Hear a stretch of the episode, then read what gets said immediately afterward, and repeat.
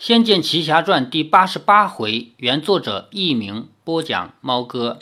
前面说到赵灵儿求来了甘雨，这一场雨下的所有人都欢呼起来。那么前来打仗的黑苗士兵呢，也就被赵灵儿说服了，愿意放下屠刀，不再杀人了。于是赵灵儿就带着他们一起去南少国。赵灵儿去南少国的目的呢，是找他的父王，要问问看为什么你要下令屠杀自己的同胞。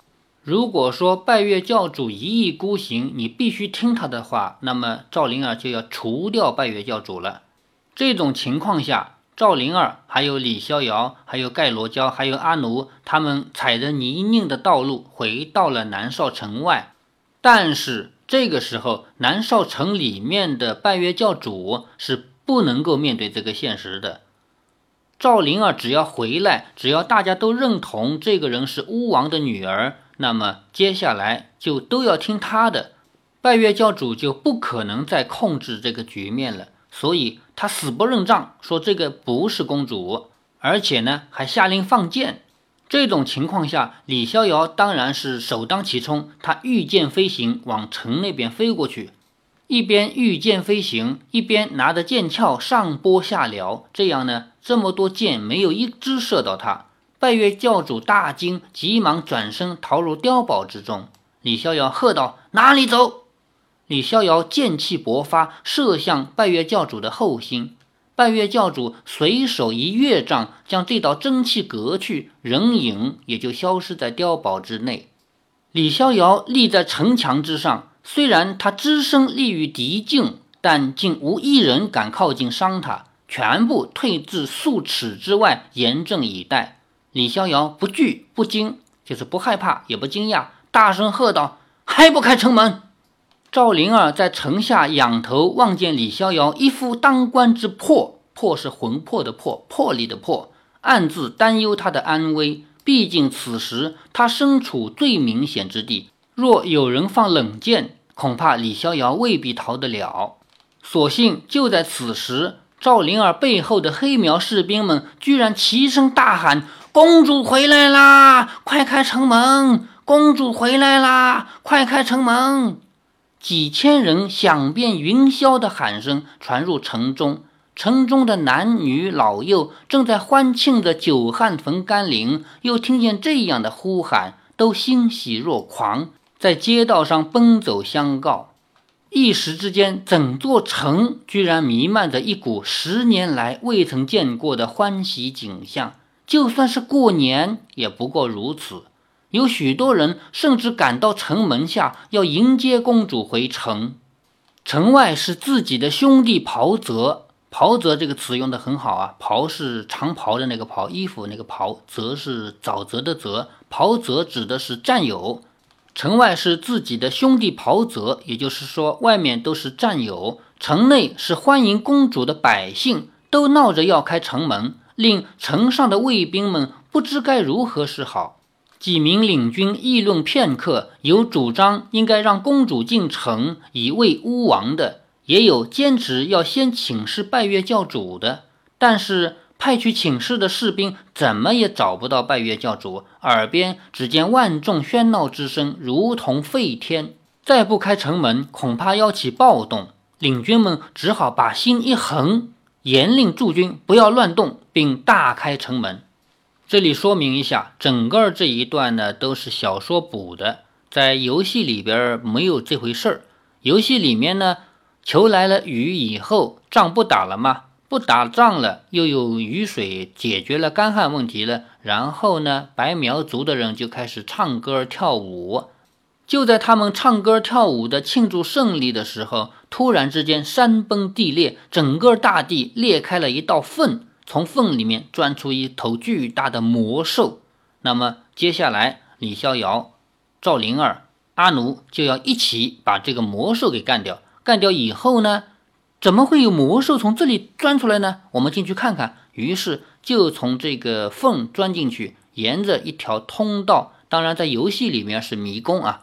沿着这个迷宫走走走走，居然从黑苗的巫王宫殿里面冒了出来，然后在这里见到了巫王，也就是说，根本就不存在要进城门这回事儿。而且呢，前面我也说到过，在李逍遥、赵灵儿、阿奴他们进入大理的时候，虽然有黑苗士兵和白苗士兵正在打仗，但是不存在说大量的黑苗士兵跟着赵灵儿和赵灵儿求来雨以后把他们带回南少这回事，这些都不存在。赵灵儿求来了雨以后，他也没有提出来我要回南少，是因为。出了这个魔兽以后，他顺着魔兽出来的这个地洞才回到南少去的。那么在游戏改编成小说的时候呢，在这里补了好多内容。当然，这样一补呢，故事就更圆满了，而且赵灵儿的形象也更加高大了。回到小说来，赵灵儿见城门缓缓打开，吊桥也放了下来，横跨过巨壕深沟，砰的一声巨响。吊桥平摆在自己脚前，他抬头看去，城内军民百姓都兴奋狂喜地跪倒在两边，膜拜欢呼。赵灵儿眼眶一热，想起当初自己落魄逃亡，被许多卫士们追杀，当时若不是姥姥，自己早已身首分离，背负着妖女之名而死。如今自己终于能够抬头挺胸地回到故土。可是姥姥却已经看不到这一切了。他见到李逍遥就站在城门之中，微笑地看着他，伸手等着接他入城。赵灵儿更是不由得百感交集。救自己逃出苗疆的是李逍遥，送自己回来的也是李逍遥。生命中若是没有他，也许什么都成了空，不管是身份还是依靠。赵灵儿步入城中，握住了李逍遥的手，在群众的欢呼声和迎接中向皇宫走去。就连原本还有疑虑的将军们，一见到赵灵儿与屋后长得一模一样，也都疑心进去，纷纷主动上前为他开道，甚至带来了马匹车辆。不但请赵灵儿登驾，甚至对李逍遥、盖罗娇、阿奴等人也十分亲切。想来这是因为旱灾季节，公主又安然返回，人心振奋，也自然的兴起同胞之心，不把白苗当作仇敌。盖罗娇见到黑苗居民们为了赵灵儿的归来如此欣喜，不由感慨的想。屋后的仁德，果然就连黑苗也真心怀念。黑苗的居民们真的是欢迎灵儿公主，就和我们一样。这里呢，加入了一些盖罗娇的想法，可以大大的补充在游戏中所塑造的这种民族恨。其实，在这部小说里面，我们可以看得出来，作者呢花了很多笔墨来写，说黑苗族其实也不是坏人，只不过是。黑苗族有一个老大，就是拜月教主是坏的，其他的人还是热爱和平的。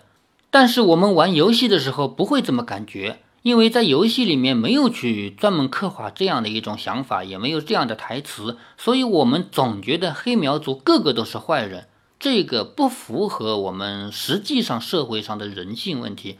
不管是哪个民族，不管是哪个国家，不可能说老百姓都是坏的。所以呢，光打游戏我们会有一定的错觉，总觉得黑苗族的所有人都不可原谅。在这里，我们要感谢这部小说的作者，他在这儿补充了一些，通过盖罗娇的视野告诉我们，黑苗的人其实也欢迎灵儿公主，也怀念屋后，也跟我们一样的善良。在领军的带领之下，赵灵儿等人的车队直往宫殿。一路上都是民众不尽的欢呼拥戴，赵灵儿却并不喜悦。李逍遥见到他神色黯淡，握紧了一下他的手，说：“你看，黑苗民众如此信任你，你为何还不开心？”赵灵儿苦笑了一下，说：“起初我很高兴能回来，但是大家这样狂热的迎接我，只是怀念我母后，把这样的感情转移到我身上。”李逍遥说：“那有什么关系？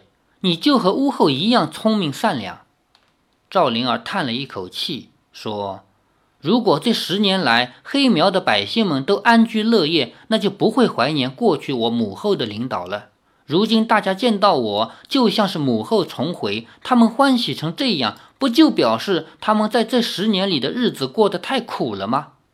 这个话说的很好啊，猫哥，我是做 IT 职业的，是程序员。我们平常经常跟电脑啊、跟服务器打交道，我们有一个什么样的感觉呢？如果说这个电脑或者这服务器老出问题，我们就会觉得这个网管干嘛的，这个运维干嘛的。但是如果我们的服务器、我们的电脑一整年都没出问题，谁都没有说这个网管做得好，谁都不会去说这个运维干得很好，没人觉得它存在。猫哥以前还举过一个例子，说我们到地下车库发现灯又坏了，看不到自己的车子了，或者走路都成问题了，就会骂。那些修的人干嘛去了？灯坏了也不修修。但是，一年三百六十五天，其他三百六十四天，这灯都好的，你在意过吗？你知道这里有一盏好的灯吗？不会知道的。所以，写这个小说的人，我觉得真的是用心了。在这里，他能写出这样的台词来说：赵灵儿看到大家这样狂烈的欢迎他，并不高兴，因为。大家这样怀念他的母后，正说明他母后不在的这十年，大家过得不好。如果这十年大家过得非常幸福，谁会去怀念十年前那个屋后？确实，人们只有在过苦日子时，才会怀念起旧主。当初屋后还在，与屋后不在的日子，必定是有天差地远。百姓们见到赵灵儿，才会有这么大的反应。难道巫王真的如此昏庸无能吗？这个疑问深深的存在李逍遥的心中。在众人的开道下，赵灵儿一路畅通无阻地来到宫殿之外，宫门大开着，迎进了赵灵儿等人。宫殿内的侍臣们前来带路，赵灵儿、李逍遥、盖罗娇以及阿奴直入偏殿，殿中空空荡荡的。正前方的宝座里，只坐着一名身形高瘦、两鬓霜白的男子。他头戴金冠，服装华丽，应该是巫王了。这时的巫王，比起李逍遥见过的十年前的他，苍老了许多。不但样子瘦了，原本精干充盈的脸上也出现了许多皱纹和斑点，眼神中忧郁之色，更说明他过得并不快乐。他望着赵灵儿，不安的眼神又扫向李逍遥以及盖罗娇、阿奴，最后还是定在赵灵儿的身上。嘴唇只是动了一动，终究仍坐在原地，没有起来，更没有抱住赵灵儿，心疼她的历劫归来。赵灵儿颤声地唤道：“爹！”巫王的声音有些渺茫：“亲，亲妹。”是你回来了吗？回来向我索命吗？赵灵儿一愣，眼泪滑了下来，说：“父王，我是灵儿，是您的女儿啊！”巫王的眼睛中闪过微妙的光彩，离座而起，伸出了双手，说：“真的是你，是你吗，灵儿？”赵灵儿快步奔上前，跪在阶下，仰望着他，说：“父王。”巫王见他奔来，反倒吓得赶紧退回座位，一脸的惊慌。及至赵灵儿停步，他才重新定下神来，低头细细地端详着五层白玉阶下的赵灵儿。两个人相隔只有数尺，看得十分清楚。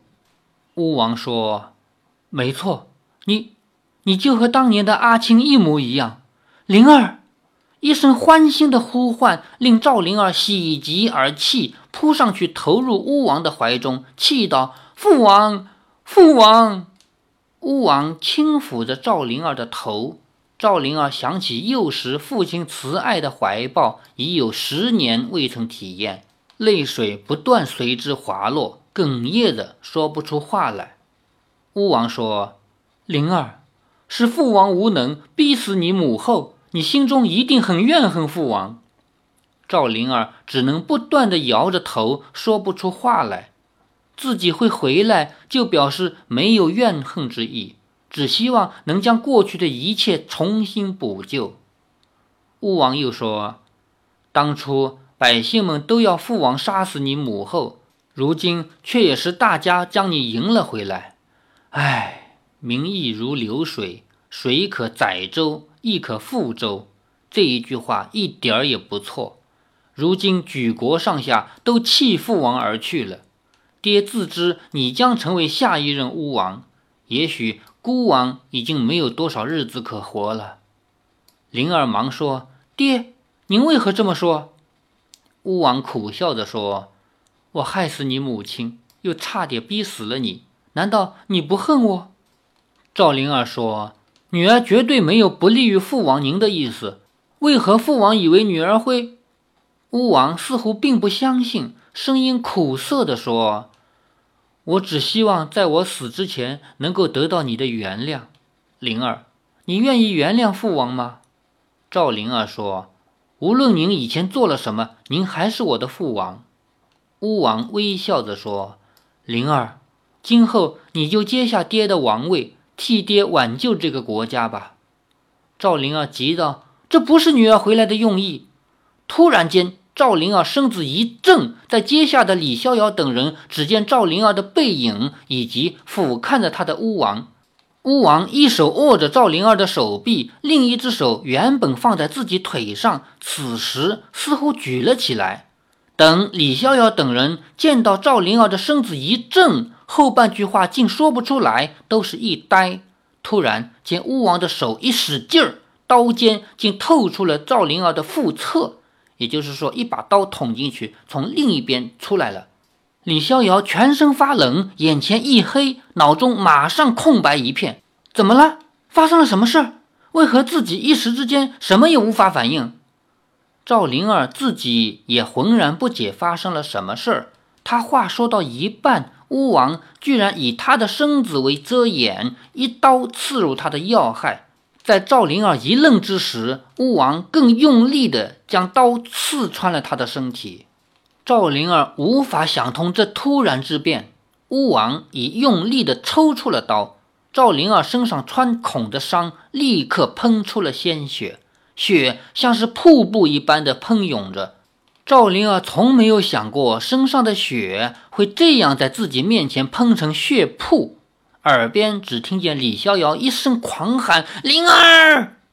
赵灵儿此时已由台阶上倒了下去，滚落玉阶，倒在一片血泊之中。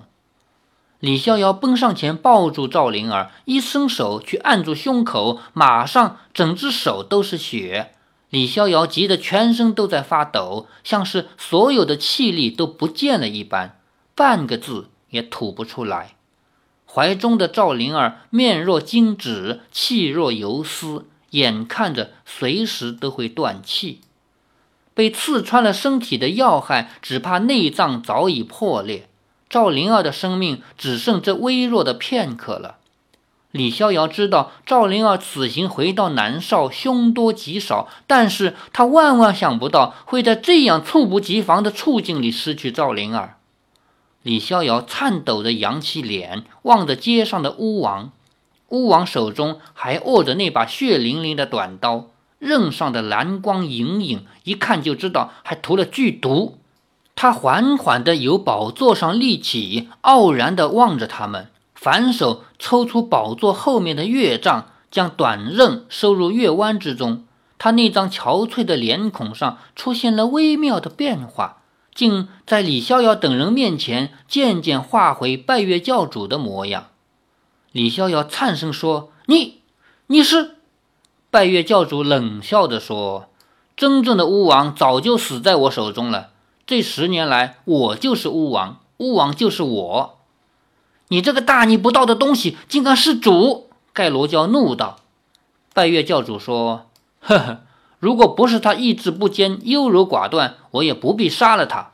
你为何要下此毒手？万一让百姓们知道殿上是个假货，你还有命吗？盖罗教怒问道。拜月教主说：“哼，没错。当年要不是巫王突然改变心意，宁愿冒着亡国的可能，坚持召回巫后，也不必逼我下手杀了他。十年了，老夫已经隐忍十年了。这十年来，我伪装成巫王，统治子民。现在巫后的孽种既然送上门来，只要我将他也除掉，就再也没有人可以危及我的地位了！哈哈哈哈哈！盖罗娇喝道：“除非你能将我们全都灭了口，否则你的野心绝不会得逞。”拜月教主微笑道：“在我眼里，你们不过是蝼蚁罢了。”夸口！盖罗娇大步窜上，袖中挥出一道透明的细丝丝网，扑向拜月教主。拜月教主月杖急挥，护住身前，将丝网削作寸寸残线。霎时，银光急闪，拜月教主一杖已经挥至盖罗娇头顶之上。盖罗娇大惊，急忙滚地闪开，月杖重重地击在地上，溅得青石地面，碎屑飞散。接下来呢，就要有一场大战了。大家都知道，这是最后的 BOSS。在游戏里边呢。没有盖罗教什么事儿啊？盖罗教从来就没有跟主角同行过，所以我们从来就不会控制他。但是在小说里面，让盖罗教也出场，也来凑了一回热闹，当了一回比较重要的人物。那么在游戏里边呢，同样是他们沿着一个密道，就是前面提到过魔兽出现的那个路通路啊，一直走走走，就走到了黑苗族的宫殿的底下。钻出来以后，就在黑苗族的王宫里面，然后见到了巫王。巫王同样是假的，但不是拜月教主变的，而是拜月教主拿一棵枯树吧，一棵树变成的巫王。赵灵儿见到假巫王的时候呢，拜月教主还出现了，他们还有一段对话。然后就在这个时候，假巫王就一刀把赵灵儿给捅了。接下来呢，他们首先要把这个树精给。干掉，把他打死。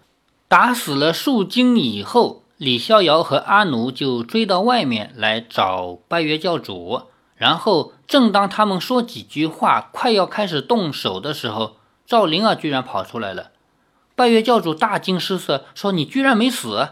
赵灵儿说：“在把你除掉之前，我怎么可以死呢？”于是，三个人对付整个游戏的终极 BOSS，就是拜月教主。这一仗很难打。当然，如果你们像我这样改过游戏，那是很容易打，大不了花钱嘛。因为这里面有每一个人的招数里都有一招，就是花钱砸人的那一招，攻击力非常的厉害。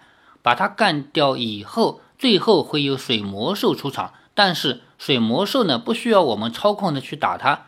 也就是说，在整个游戏里面，终极 BOSS 就是拜月教主，最难打的就是他。这个时候，小说也已经到了这一步了。要开始打终极 BOSS 了，而且小说跟游戏很大的不一样。游戏嘛，你用哪一招来打死他，这是你的自由，随你用哪一招，不用哪一招。如果你改过，像我这样改过，你还可以任意打，不必要考虑什么招数。那么小说里面不一样，小说我们这一路读过来，读了八十多回了，我们也知道，经常要提他用哪一招来打死敌人的。而且随着情节的推进呢，主人公不停的会。学到一些新的武术，也会得到一些新的法宝。接下来呢，我们就要看一看在小说里面是怎么演绎最后的这一场终极大战的。欲知后事如何，且听下回分解。